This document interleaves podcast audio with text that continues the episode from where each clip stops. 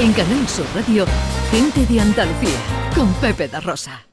Me gusta la gente que cuando saluda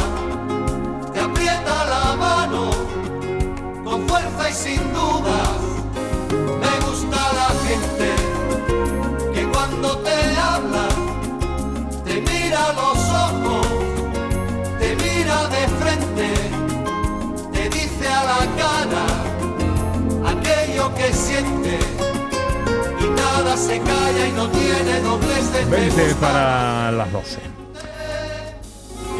26 de julio de 1526. Cercana a su muerte, en alta mar, en pleno Ecuador, Juan Sebastián Elcano testa su última voluntad. Elcano se arropa enfermo en su cama de muerte por siete paisanos suyos y encomienda la custodia de su testamento a un segoviano, el contador Íñigo Ortez de Perea. Se hizo un testamento largo y prolijo en tres pliegos por todas sus caras. Se encerró, ató y selló. Su madre y las madres solteras de sus hijos lo oyeron y releyeron para pleitear con el rey Carlos I y dos siglos después el testamento se hizo una joya de valor incalculable para los historiadores de los tres últimos siglos. El profesor Tallafigo publica el libro El testamento de Juan Sebastián Elcano, Palabras para un autorretrato. Es catedrático emérito de la Hispalense en Paleografía y Diplomática. Tiene en su haber 130 publicaciones entre artículos y libros. Ha sacado a la luz la historia escondida en archivos como los de Medina Celi, Medina Sidonia, Protocolos y el General de Indias. Y es ya además un admirado y viejo amigo. Profesor, buenos días. Buenos días. Me alegra mucho Pepe, saludarte. ¿eh? Buenos días. Bueno, tengo muchas cosas, no sé. eh, eh, empiezo por la, por la figura, aunque sea así, abuela micrófono, y por centrar el personaje. ¿Quién fue Juan Sebastián Elcano? Juan Sebastián Elcano es un hombre que en su patria no tenía cabida su, su potencial y desde pequeño se dedica a la navegación. Está por el Mediterráneo, navega por el Mediterráneo y hasta hace una promesa al convento de la Santa Faz de Alicante, donde está un- una especie de un lienzo que dicen que tocó la cara de Cristo, que de eso hay muchos lienzos, pero él, él ahí en el testamento se acuerda de esa promesa que hizo y paga a un romero para que vaya por él a, a cumplir esa promesa. ¿Qué es un romero? Un romero es una persona que peregrina a pie desde su pueblo a un santuario. Por ejemplo, yo puedo hacer una romería. Bueno, lo que entendemos por un romero de hoy también. Eso es, claro. eso es un romero. Ajá. Él dice que paga a un romero. Es como si yo pago a uno que vaya al rocío Bien, a cumplir una promesa. bien, bien, bien, bien. bien. O sea, este, este es un hombre, por tanto, intrépido. O sea, un- son personas que tiene, por ejemplo, amantes y todo esto porque él no es un irresponsable, sino que simplemente comprende que él no puede eh, comprometer a una mujer cuando siempre va a estar en el mar, Siempre va a estar jugándose la vida. siempre va a estar jugándose la vida. ¿Cuál es la relevancia histórica del documento, de su testamento? Bueno, el documento primero que es muy largo, pero es muy largo, pero además eh, se sale de la pauta notarial. Es decir, que este testamento no estás leyendo tú como los testamentos nuestros de hoy día, que es este lenguaje jurídico, prosaico, que lo vemos frío incluso alguna vez, sino que Urdaneta, que fue el que le recoge, porque el notario estaba ya mu- muerto prácticamente, el notario nada más que escribió pasó ante mí, esto que está aquí dentro, que ha escrito Urdaneta, pasó ante mí, nada más que dice eso. Estaba igual de envenenado que él por el Sí, pescado. Por un él- pescado, si tomaron un- seguramente una, una corvina, porque muere un piloto de Triana que era importantísimo. Lo que pasa es que dice Urdaneta, menos mal que estaba nuestro capitán Juan Sebastián Elcano, que entiende de cosas de la mar, porque hay que ver lo que es meterse en un, en un barquito, en un barco de madera tantas personas y exponerse, por ejemplo, a las mareas altas, a las mareas bajas. Había que tener mucho cuidado porque cuando hay marea baja te puedes cargar un barco. Entonces ellos tenían que saber cuándo era la marea en cada sitio. En fin, todos, todos habían muerto. Él, entonces este testamento no pasa ante el notario. Entonces lo, es, yo mm, allí cuando estuve en el País Vasco presentándolo les leí algunos pasajes en castellano de Juan Sebastián Elcano que parece que se están oyendo sus voces. Porque, ¿saben? La, la escritura habla a los ojos. Pero yo siempre digo, como le decía a mis alumnos en la fa- facultad, que a veces el testamento hay que leerlo en voz alta para que también hable a los oídos. Y entonces este testamento él escribe, por ejemplo, cuando reparte el qué es esto para mi hermano, pero que, que lo reparta con sus compañeros, tú le estás viendo hablar, le estás viendo hablar. Y eso es lo bonito que tiene ese testamento, que es muy largo. Y que cualquier cosa era valiosa. Cualquier cosa era valiosa. En los barcos una pastilla de jabón se subastaba. Se subastaba. De los difuntos, Ujú. Los bienes los recogía un merino del barco, que era el que recogía los Pues, bienes. pues, del Cano subastaría el- lo, lo más grande, ¿no? Porque este hombre llevaba, en, en ropa nada más, llevaba un... Porque era un hombre presumido. Ajá. Es que llevaba, por ejemplo, seis, seis jubones y de mayor a menor calidad, algunos sin estrenar, porque pone el testamento traído o no traído. Yo creo que él guardaba algunos jubones para cuando viera los reyezuelos, que no los vio. Y, Y y muchas camisas. 19. Porque, eh, eh, porque, ¿Por qué tantas? Porque con agua salada no se pueden lavar la ropa. Entonces él ya en el primer viaje que tuvo con Magallanes ya él se dio cuenta que la camisa era una necesidad porque pongámonos nosotros sin camisa. Es un, no podemos vivir sin algo encima del cuerpo. Claro. Y el pelo también se lo cuidaba, curiosamente, Eh, porque llevaba mucho. el pelo largo. Pero el pelo largo, porque en el testamento pone una cofia de seda y oro. Sin embargo, el, el escribano que le escribió el testamento dice dorada. Ah, O sea, entonces esto de la cofia, los pintores tenían que haberse leído el testamento. sí. y con sus mujeres, hemos ha, ha dicho antes, profesor, que no las reconoció. Tenía dos. Dos mujeres. Dos no se casó con ella. Una jovencita que era eh, Mari Er- de Hernialde, que era de Guetaria. Con, este, con esta tuvo un hijo, al que llamó Domingo. Pero luego tuvo en Valladolid con una tal María Vida Urreta, otra hija que no sabía su nombre. O sea, que el cano se ve que se enteró antes de salir de La Coruña que tenía una hija en Valladolid, porque la otra le diría, tienes un hijo, tienes una hija. ¿A, a no cuál de las un- do- a cuál de las dos dejó más patrimonio? a la joven porque le dijo, mm, porque la tuve moza y virgen.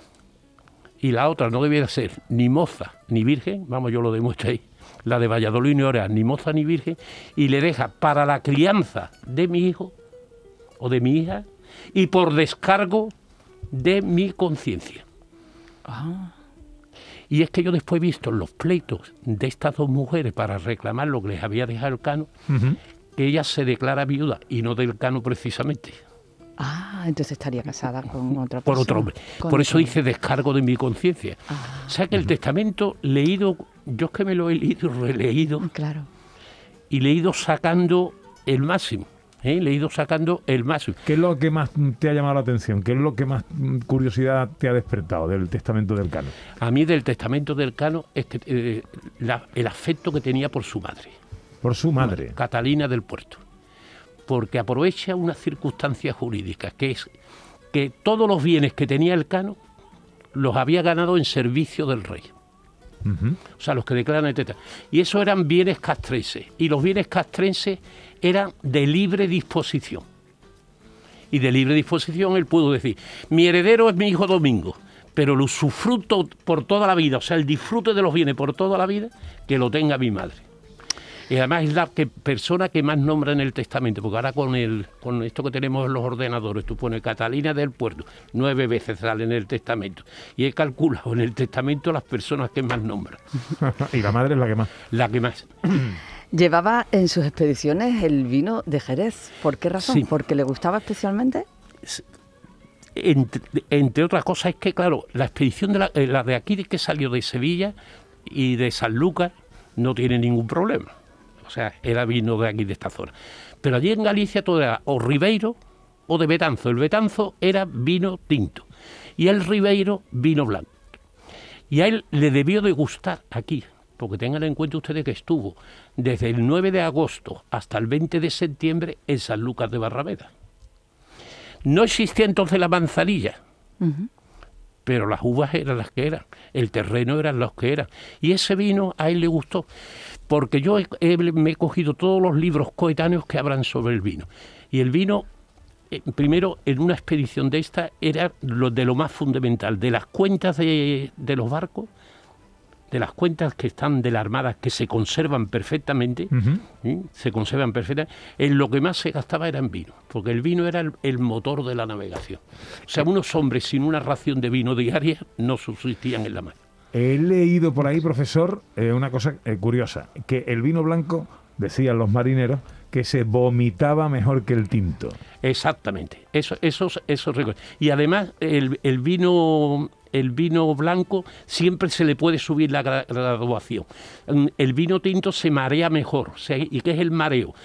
El- los bodegueros de San Lucas dicen que el mareo es el movimiento que se le va dando al vino. En realidad cuando se trasiega se está moviendo el vino. La- las bacterias estas y todo esto eh, lo que hacen es los hongos y todo esto que produce esa vida del vino era admirable porque decían los antiguos que hay que ver la vid, lo importante, que la vida que tiene la vid. Porque no solamente ahora las, las- las de las cepas que vemos cómo se caen las hojas y después vuelven a renacer, sino hay que ver lo que dura el zumo de uno uvo, que uno se toma un vino de hace 100 años y te da la mi- la misma vida. Tanto que Jesucristo, que era Dios, dijo, yo soy la vid.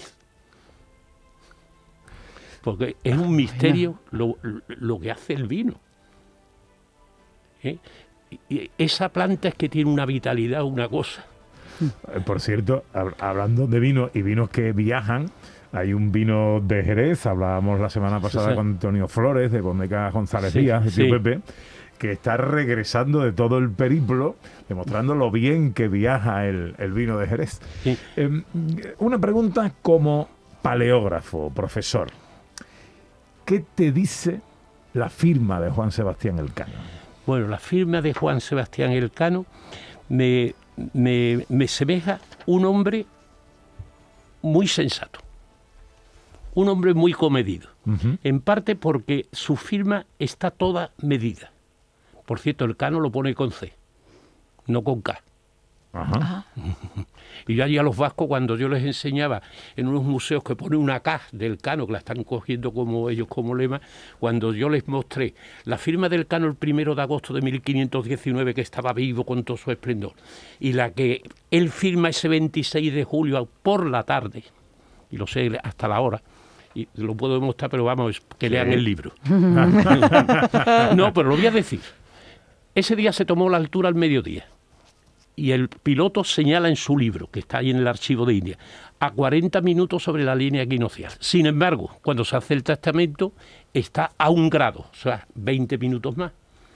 Entonces, al día siguiente se toma otra vez la altura al mediodía, el 27 de julio, y entonces está a 2 grados. Entonces yo he hecho un cálculo, yo he hecho un cálculo, y entonces el testamento, cuando él lo firmó y aparece esa escritura ya poliédrica de una persona que, que ya está en la Temblorosa, se estaba Temblor, que no tiene nada que ver con la que firmó aquí en Sevilla siete años antes. Claro. Entonces, ahí, ahí tú ves lo que era ese hombre. Escribía estupendamente y el cano con C.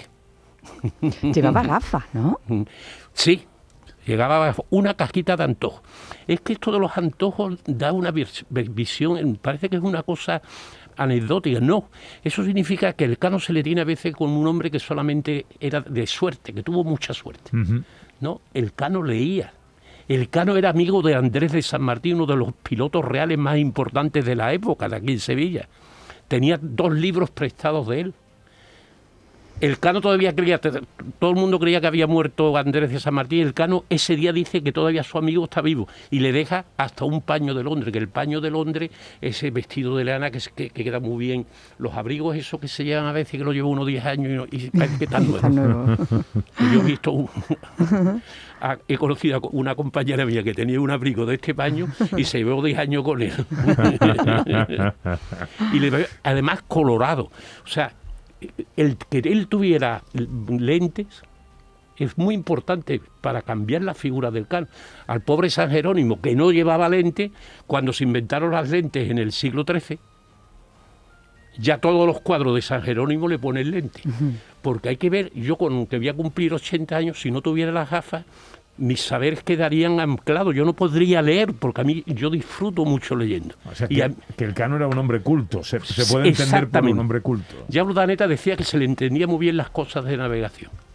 Hablando de navegación, profesor, eh, estamos todavía en el quinto centenario de la primera circunnavegación. Para mí hay un momento clave en este periplo con la muerte de Magallanes y es eh, eh, lo que pasa y lo que se decide en ese momento de, de, la aventura. Parte de la tripulación, de la expedición, quería volverse, quería desandar, por decirlo de alguna manera, lo navegado, y es el Cano, que entonces no mandaba, no tenía puesto de mando ninguno, el que decide seguir adelante siguiendo la tesis de Magallanes, siguiendo su navegación hacia Occidente. Eh, a mí me parece fundamental este, este, esta decisión, esta figura eh, del Cano en la, en la expedición, porque claro, no se hubiera culminado el, esto. Eh, mm, ¿Realmente se le hace justicia a la figura del Cano históricamente en su relevancia en esta expedición? No, porque el Cano hay que pensar que aquí no, es cuestión de intrepidez. El Cano era un hombre intrépido, pero era calculado. Por ejemplo, en este testamento llevan un año navegando ya y sin embargo se encuentran muchos barriles de queso en su, en su despensa. ¿Barriles de queso? De, queso pescado seco, social, el que se vende en la calle San Agustín de San Lucas de Barrameda, que es el único que todavía me venden pescado de este seco, pescado salado. Sí. Sí, sí. Yo lo he visto también en el mercado de Valencia. Llevaba, por ejemplo, tres barricas de vino. Llevaba trigo y harina, no pan. Bien, este hombre, mm, el cano sabía que en el mar era muy importante racionar es decir, que tú no podías quedarte nunca sin despensa. Y yo creo que el mérito del cano, aparte del marítimo de recorrer la mar, para mantener una tripulación hay que darle de comer todos los días o que no se quede desmayado. Y el Cano era un hombre económico y se demuestra en ese testamento donde yo hago un capítulo, por ejemplo en mi libro dedico un capítulo de muchas páginas al tema de la alimentación del Cano porque a mí me sorprendió que este hombre después de un año tuviera tantas cosas después de las penalidades que estaban pasando, pero preferían racionar a la cosa tremenda de quedarse sin nada, en medio de un barco, en medio de un océano como el Pacífico, que ocupa un tercio del mundo. Y entonces para mí el Cano tiene mérito. Y los hombres tenían que tener mucha confianza porque él sabía inculcarle que había que aguantarse un poquitín el apetito, que, teníamos que, había que hacer mucha dieta. Y eso, yo lo veo, ese mérito, porque claro, el tema de volver por Occidente es no tocar las posesiones portuguesas porque se perdía todo. Entonces yo veo al Cano como un marino más que de capa y espada, porque no lleva él no lleva armamento ni vestidos de, defensa. Él todos los vestidos que son de lujo, sino un hombre, mm, ¿cómo debe decir? Práctico. Una estratega. estratega, estratega de cómo tener una tripulación unida, porque por eso él se atreve a coger otro camino. El testamento de Juan Sebastián Elcano. Podríamos estar hablando con el profesor Figo. Tres días o tres meses. Eh, palabras para un autorretrato, editorial Universidad de Sevilla y Consejería de, Cultura. Un libro que se puede comprar en cualquier librería. Profesor, que me alegra mucho verte. ¿eh? y a mí. Te veo, te veo, en forma y te veo. Recordando, recordando aquellos años, ¿verdad? Que yo veía por aquí. Pues muchas veces cuando paso por aquí me acuerdo de vosotros, siempre que vengo. Bueno, te llamaré, te llamaré de vez en cuando para ilustrar nuestro conocimiento de la historia. Un placer, que vaya muy bien la mañana, profesor. muchas gracias. Bueno, pues estamos llegando a las 12. Es tiempo para la información en Canal Sur Radio. Enseguida llegan los tres de Castilla, el profesor Carmona, David Jiménez y Raquel Moreno. Casi nada.